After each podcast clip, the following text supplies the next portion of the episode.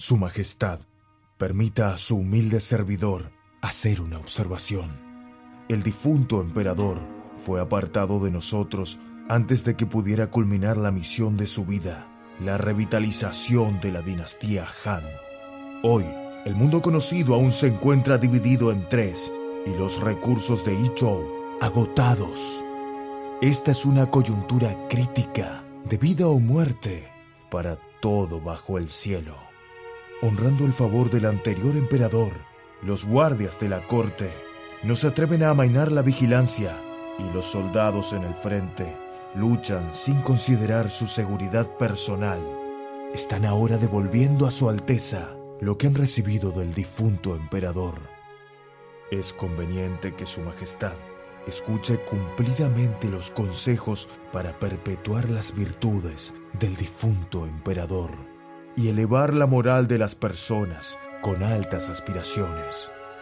Es inconveniente que Su Alteza se humille inapropiadamente y haga uso de metáforas confusas para no interferir en el curso de las amonestaciones sinceras. Estar cerca de los funcionarios virtuosos y capaces. Mantenerse alejado de los viles y malvados esta fue la razón por la que prosperó la dinastía Han del Oeste y decayó la dinastía Han del Este al hacer lo contrario. Cuando el anterior emperador me hablaba de estas lecciones históricas, solía lamentarse por el fracaso de los emperadores Juan y Ling. Comencé como un hombre común y humilde que labraba la tierra en Nanyang haciendo todo lo posible por sobrevivir en una era de caos. Jamás tuve interés en ganar fama entre los nobles. Haciendo caso omiso a mi bajo estatus social y escaso conocimiento. El difunto emperador condescendió en visitarme a mi cabaña tres veces para consultarme sobre la situación del mundo conocido. Me sentí tan conmovido y agradecido que prometí servirle. El difunto emperador siempre apreció mi prudencia, por lo que en su lecho de muerte me confió la causa de asistir a su Alteza. Desde entonces me he estado atormentando día y noche por temor a decepcionarle o dañar su ilustre fama. Fue por eso que dirigí al ejército cruzando el río Lu en pleno verano y me adentré en el yermo lejano. Ahora que el sur está bajo nuestro control y contamos con suficientes guerreros y armamentos, es hora de recompensar a nuestros hombres y conducirlos a conquistar el territorio del norte.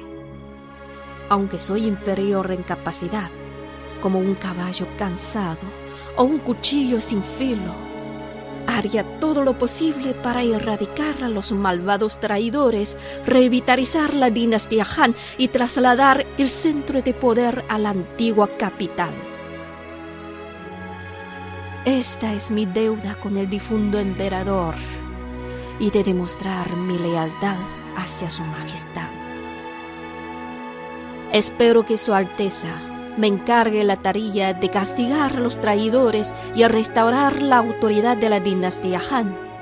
Si no logro esto, por favor, sancióneme para consolar el alma del difunto emperador. Su excelencia también debe esforzarse al máximo en solicitar opiniones sobre gobernanza y aceptar los buenos consejos y siempre tener en cuenta las últimas palabras del difunto emperador. Si sigue mi consejo, Su Majestad, estaré eternamente agradecido.